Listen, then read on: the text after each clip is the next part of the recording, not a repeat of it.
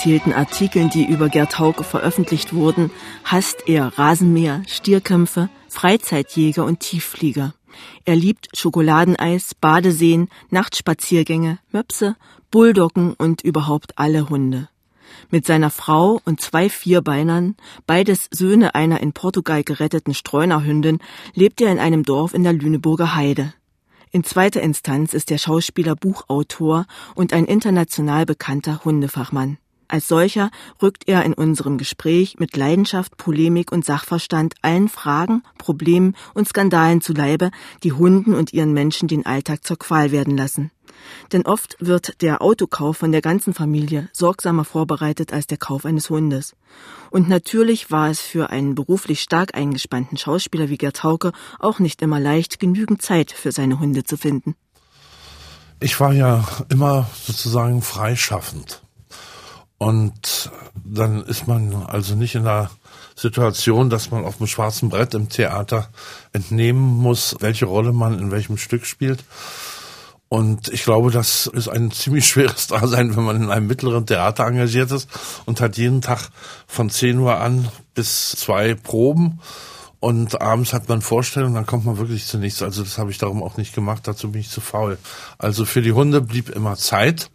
Ein bisschen habe ich das ja auch kommerzialisiert, indem ich meine Erfahrungen aufgeschrieben habe und Bücher drüber geschrieben habe. Obwohl man mit Büchern wenig bis gar kein Geld verdient. Wenig Geld verdient, es sei denn, man erfindet Harry Potter. Ja, Bücher sind überhaupt so eine Sache. Wie sind Sie denn dazu gekommen, Bücher zu schreiben? Gerade diese Sachen wie Hund aufs Herz oder die Sache mit dem Hund, das sind ja eigentlich auch Ratgeber. Das heißt, Sie müssen die ganzen Jahre Erfahrung reingelegt haben. Haben Sie denn x tausend Hundebücher gelesen und festgestellt, ich meine, es gibt ja nun wirklich genug, und ja. dann festgestellt, also da fehlt Also das war was. der erste Anstoß, das ist schon richtig. Ich habe sehr viel Literatur gelesen über Hunde und festgestellt, dass es ganz wenige Bücher gibt, die wirklich aufschlussreich sind und die einem weiterbringen in der Kenntnis über Hunde, dass die meisten Bücher voneinander abschreiben und immer dieselben Klischees offenbaren, die dümmlich sind und zum Teil auch gefährlich. Zum Beispiel, wenn da steht also, alle Hunde sind reizend und alle Hunde sind entzückend mit Kindern und das ist völlig unproblematisch. Aber und, so steht es nun nicht in allen Büchern. Das Buch, das müssen Sie mir mal zeigen. Das steht nicht in Büchern, denn dieses Buch würde sich nicht verkaufen. Kein Mensch kauft sich ein Buch, um zu lesen, dass Hunde also bös und, und aggressiv sind. Aber das bei steht in den Medien. steht den, das unter Umständen mit drin. Also ich habe es noch nicht gelesen. Ich habe es noch nicht gelesen, denn der Sinn von Rassebeschreibungen in Büchern. Es gibt ja dann also auch für die einzelnen Rassen kleine broschierte Bücher. Und die Hunde sind alle reizend und ganz leicht zu halten, auch wenn sie langes Fell haben. Das macht alles nichts. Und äh, sie sind ohne Probleme zu Hause zu halten, machen auch nichts kaputt und scheißen auch nicht auf die Straße. Und das ist also alles wunderbar immer. Denn herausgegeben werden diese Bücher von Zuchtverbänden. Mhm. Und die wollen ihre Hunde verkaufen und wollen nicht, dass die Leute das Buch zuklappen und sagen, na, also, dann lassen wir das. Und das hat mich geärgert. Und das erste Buch ist tatsächlich so entstanden, dass ich mal gesagt habe, man muss den Menschen mal rein Wein einschenken, schon der Hunde wegen. Viel zu viele Leute kaufen sich ohne Vorbereitung, ohne Sachkenntnis einen Hund, stellen fest, dass sie damit nicht fertig werden und schon wieder ist einer im Heim. Und dass der Bedarf an Hunden der vollständig über Jahrzehnte aus den Heimen gedeckt werden könnte, wird immer wieder aufgefüllt von gewissenlosen Züchtern. Und auch das müsste man sagen. Und man müsste sagen, welche Hunderassen spezifische Krankheiten haben, beziehungsweise welche spezifischen Krankheiten die einzelnen Rassen haben. Es gibt kaum eine Rasse, die ohne rassespezifische Krankheiten ist, es gibt zwei oder drei und ich werde mich hüten, die jetzt zu nennen. Dann äh, gibt es nämlich einen Ran auf diese Aber Rasse und dann ist die in 0, nichts auch hinüber. Hm. Sobald eine Hunderasse Mode wird, sind die Hunde dieser Rasse geliefert. Außerdem will ich sowieso nicht, dass die Leute zu Züchtern gehen und diese Hunde kaufen, sondern ich will, dass sie in die Heime gehen und dort die verzweifelten und nach Zuwendung und Familie gierenden Hunde sich ansehen und dort einen mitnehmen. Es ist ja tatsächlich so, als ich Ihr Buch gelesen habe, die Sache mit dem Hund. Ich hatte ja schon einen Hund, aber ich gestehe, hätte ich ihn nicht gehabt, ich hätte es mir dreimal überlegt, weil ich tatsächlich den Eindruck gewonnen hatte, dass Sie sagen, lieber Leser, bitte, bitte kaufen Sie sich keinen Hund. Es ist definitiv so, ich schreibe meine Sachbücher, meine beiden über Hunde sind bitte Hund nicht anschaffe Bücher. Und ich glaube, dass ich damit also wenn ich jemanden damit erreicht habe und ich ein paar habe ich erreicht, ich kriege Briefe und Faxe, wo die Leute schreiben, wir waren fest entschlossen, uns einen Hund anzuschaffen und nachdem wir ihr Buch gelesen haben, haben wir es doch noch erstmal gelassen. Und was Besseres kann man gar nicht erreichen, auch mit den Kosten. Nirgendwo. Also ich würde wirklich mich interessieren, ob es noch ein Buch gibt, wo es steht, was ein Hund kostet. Nicht der Kaufpreis. Den zahlt vielleicht Tante Emma oder die Großmutter, mhm. sondern was er monatlich kostet. Was kostet denn ein Hund? Monatlich? Also er kostet also 150, also 75 Euro. Und darunter ist Augenwäscherei. Wenn er sehr groß ist, kostet er mehr, ist klar. Mhm. Und wenn er sehr klein ist, kostet er auch mehr. Wieso? Äh, die das kleinen werden. Nein, ist es nicht. Die kleinen sind sehr empfindlich, werden viel häufiger krank und kosten viel mehr Tierarzt und die zu großen auch.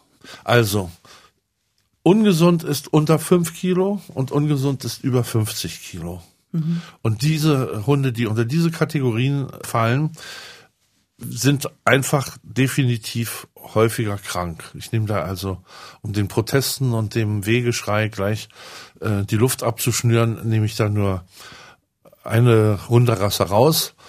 Und das sind die Ach mein Gott, jetzt komme ich nicht.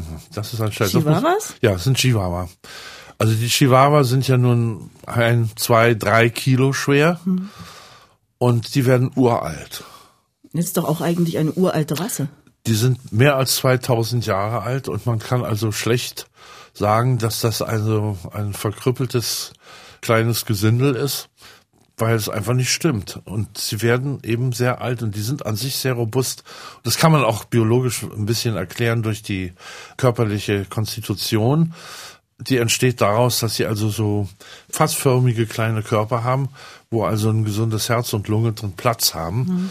Und sie sind intelligent, sie sind lebhaft, wenn man sie nur leben lässt, nicht? Aus der Westentasche mal rausnimmt und auf die Straße setzt. da habe ich eine ja, kleine Anekdote zu erzählen. In Baden-Baden, wo ich gedreht habe, war in meinem Hotel eine alte Dame mit einem Chihuahua. Mhm. Und der war immer nur auf dem Arm. Dann habe ich sie mal angesprochen, habe gesagt, kann der denn auch laufen? Hat er denn auch Beine? Ja, ja, natürlich, sagt sie. Und heute Morgen habe ich ihn auf den Rasen gesetzt vor dem Hotel und da ist er umhergetollt und da war eine Amsel und da ist er auf die Amsel losgegangen. Und was soll ich Ihnen sagen?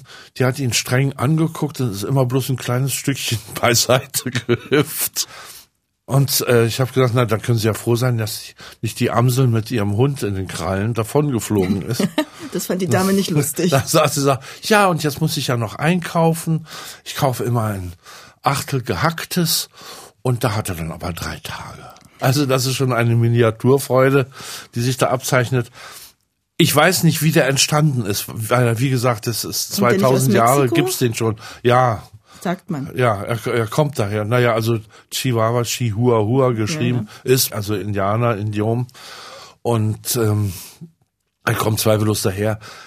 Er ist auch einer von den Zwergen, wo man nicht verfolgen kann, wo die mal abgeleitet wurden.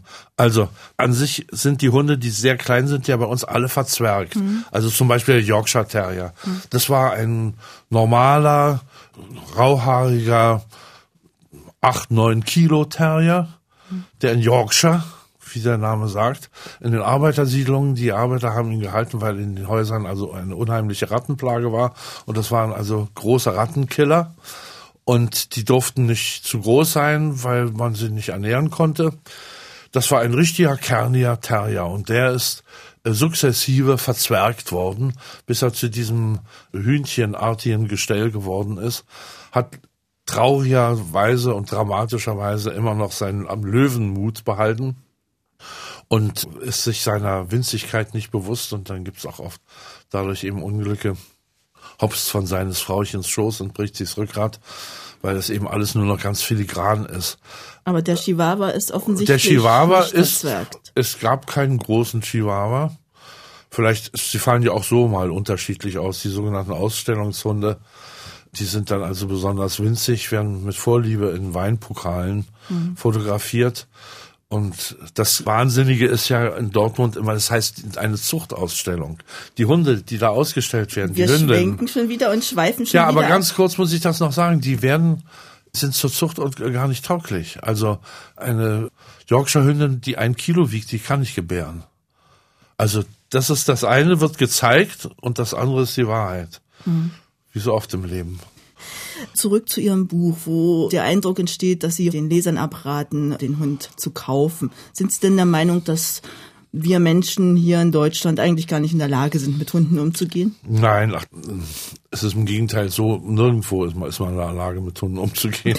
Es, ist, es sind nur wirklich nur wenige Leute, die ihre Hunde artgerecht halten und auch die Möglichkeit dazu haben. Ich habe einem meiner Bücher vorangestellt, dass ganze Familien unter Umständen monatelang darüber diskutieren, welches das passende Auto für die Familie ist, während der Hundekauf spontan passiert, emotional geleitet und zu folgenden Katastrophen, die sind dann also eben programmiert. Während das Auto ja schließlich nur ein Haufen Blech ist, den man jederzeit auch verschrotten kann und das passiert denn mit den Hunden eben auch. Meine Freundin, der ist das so ähnlich gegangen, die wollte sich nur mal informieren über einen Hund und ist zu einem sogenannten Züchter gefahren und wollte sich das einfach nur mal ansehen. Und da kamen sie hin und es wuselten hier über den Hof fünf, sechs vollkommen äh, schmutzige, schnupfenhabende, so mit verklebten Augen die Welpen entgegen. Schwingerhusten. Und natürlich, was passierte? Musste einen mitnehmen. Na, und der Hund ist natürlich sehr scheu, heute noch, und er ist heute drei Jahre alt. Das ist natürlich ein schwerer Defekt, nicht? Ich habe das auch, auch schon häufiger erlebt. Briars war eine Zeit lang mal sehr Mode. Das ist auch ein sehr nerviger Hund, also nicht, dass er einen nervt, das kann auch kommen, sondern nervös und hochsensibel. Ja, da habe ich also bei einer Familie einen Hund erlebt, der konnte nur nachts mit ihm rausgehen. Wenn sie tagsüber ging und es fuhr ein Auto vorbei und sie hatten ihn an der Leine auf dem Gehsteig, dann ging der rückwärts durch die Schaufensterscheiben. Nicht? Und woran liegt das nun? Ist das ein Geburtsfehler? Ist das irgendwo ein Das ist genetischer eine, De- Defekt das oder eine Erziehung? Degeneration, die äh, verschiedene Ursachen haben kann. Meistens natürlich durch Inzucht. Und dadurch, dass ein Hund äh, Mode wird, dann passiert ja immer das Gleiche im selben Monat, wo also in den Zeitungen, in den Medien viel davon die Rede ist, erwerben irgendwelche kriminellen Elemente eine Hündin, die schon defekt ist. Die wird irgendwo in den Schweinestall gesperrt, sieht das Licht der Sonne nicht mehr, wird zweimal im Jahr gedeckt, das zweite Mal bereits mit einem Rüden aus dem ersten Wurf.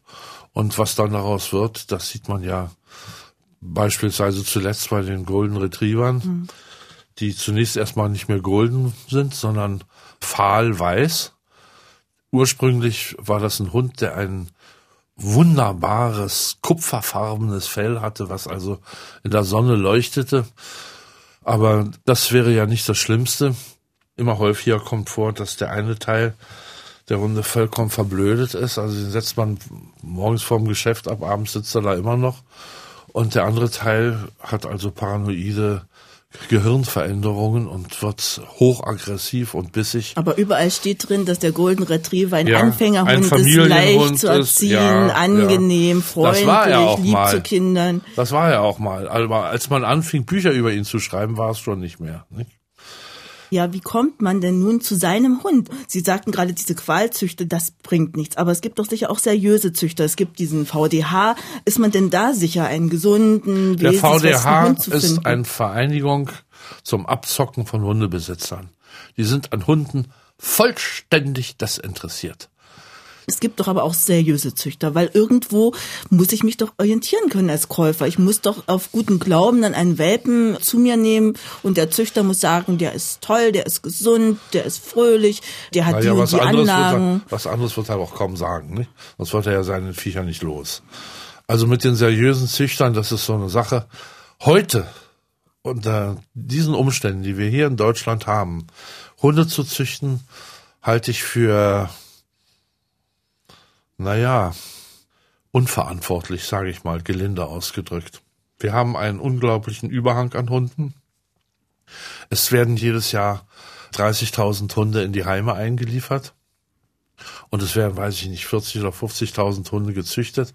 Da fragt man sich doch, was das eigentlich vorstellen soll.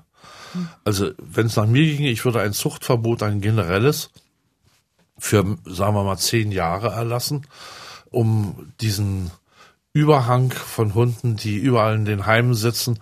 Die Heime werden größtenteils staatlich nicht unterstützt. Die Leute sind unglaublich rührend. Das sind Familien, die also sich die Butter vom Brot abknapsen, um die Hunde einigermaßen zu ernähren. Und da ist der Ort, wo man sich seinen Hund aussuchen soll. Also praktisch nicht zum Züchter gehen, Nein, sondern generell gehen. ins Tierheim. Aber wenn ich nun einen Welpen haben möchte oder auch die äh, gibt's im Tierheim inzwischen. oder einen Rassehund. Ja, das, also vor 20, 30 Jahren war es noch so. Da waren die Tierheime voll von irgendwelchen Mischlingen, die auf der Straße aufgegriffen oder überfahren und dahin geliefert werden sollte.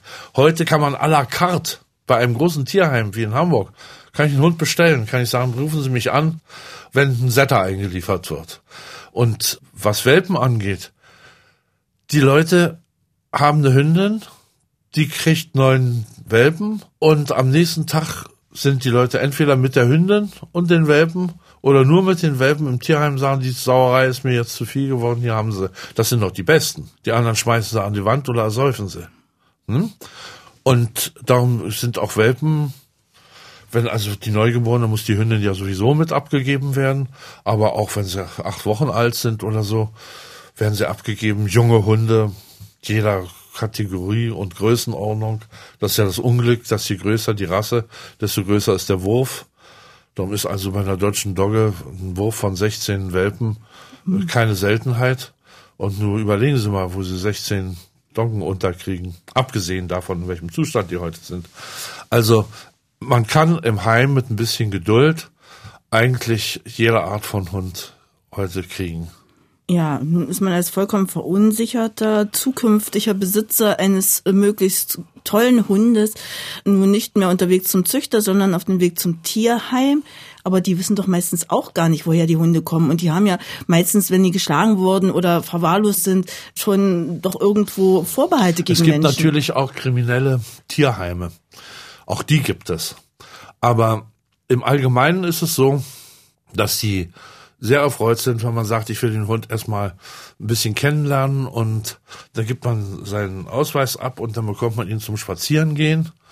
Und das kann man an drei Wochenenden machen. Und da merkt man, wie er sich anderen Menschen gegenüber, Kindern gegenüber, Hunden gegenüber verhält und ob man da äh, zueinander wächst oder ob das nichts wird. Es ist eine kleine Grausamkeit den Hunden gegenüber auf der einen Seite, weil die natürlich mhm. denken, jetzt haben sie es geschafft und dann werden sie wieder abgegeben. Aber andererseits ist es eine Abwechslung und eine Teilzuwendung, die sie auch sehr genießen können. Und in gut geführten Tierheimen, wie gesagt, da wird man ja auch beraten. Mhm. Da wird einem ja auch gesagt, in welchen Verhältnissen leben sie denn und haben sie eine Wohnung oder haben sie ein Haus und einen Garten und haben sie Zeit oder nicht Zeit. Das mhm. ist das Wichtigste. Und da wird auch mal Leuten ein Hund verweigert. Jetzt bin ich verzweifelt, im Tierheim bin ich abgewiesen oder ich habe nicht den passenden gefunden. Fahre ich in den Urlaub und nehme mir einfach einen von damit? Ist das eine Lösung? Das ist für den Hund oft eine wirklich geradezu märchenhafte Lösung, weil er der existenziellen Probleme enthoben ist. Aber die Hunde leben da ja halbwild im Rudel, weitgehend ohne Kontakt zu Menschen. Ist es denn überhaupt noch naja, möglich? sie haben meistens, also an den Mittelmeerküsten gibt es gibt ja keine zehn Kilometer, wo nicht Tourismus herrscht. Mhm. Und sie haben zumindest in der Saison Kontakt zu den Touristen dort. Und das wissen sie auch ganz genau. Und viele werden also innerhalb dieser Zeit auch ernährt von den Touristen. Sie sind also halb frei lebend. Sie haben schon Kontakt. Es gibt keine Hunde, die nicht den Kontakt zu Menschen suchen und ihn haben wollen. Und ich habe jetzt selbst zwei Hunde, die interessanterweise hier von der sehr kranken Hündin, die mir aus Portugal geschickt wurde, hier geboren wurden. Sie haben also den ganzen Genpool in sich, aber keine mhm. Erfahrung freilebend, sondern nur die ja ganz wundervollen Erlebnisse in meinem Haus. Also die Hunde haben schon sehr gut bei mir. Ich würde jederzeit mit ihnen tauschen. Und sie sind bezaubernd. Nicht? Sie sind also sowas von zärtlich und freundlich gegen jedermann. Aber es sind natürlich Jäger, nicht? Das heißt, in ihnen drin ist der Drang, Beute zu machen. Das heißt, sie müssen sich davon zu ernähren. Sie müssen theoretisch immer an der Leine laufen. Naja, das ist natürlich überhaupt keine Lösung. Man muss versuchen, sie zu einem solchen Gehorsam zu bringen, dass sie eben kommen. Das ist überhaupt das Einzige, was ich von allen meinen Hunden überhaupt erwarte, dass sie kommen, wenn ich sie rufe. Alles andere ist überflüssiger Unfug. Kann man machen, kann man auch lassen. Hunde lernen gern, wenn man irgendwelche Späßchen mit ihnen macht, das mögen sie gerne. Aber notwendig ist eigentlich nur, dass sie kommen, wenn man sie ruft. Und die beiden beliebtesten Befehle an Hunde, nämlich Sitz und Platz, sind die dümmsten. Denn es ist völlig wurscht, ob der Hund sitzt oder, oder liegt. Aber ein wichtiger Befehl ist doch aus. Aus ist zum Beispiel, kann wichtig sein. Apportieren sollte man jedem Welpen schon ganz früh beibringen. Ganz einfach, weil man da unter Umständen sehr viel Zeit spart. Man hat ja nicht immer Zeit, also stundenlange Spaziergänge zu machen. An der Leine ist es sowieso sinnlos, kann man auch zu Hause bleiben. Aber ähm, ich mache das so, also wenn ich mal wenig Zeit habe, dann gehe ich auf irgendeine große Wiese und dann schmeiße ich 20 Mal den Ball. Hm. Es gibt so Bälle mit Schnur dran, hm. wo auch der Ungeübteste zu seinem eigenen Erstaunen erstaunliche Weiten erzielen kann.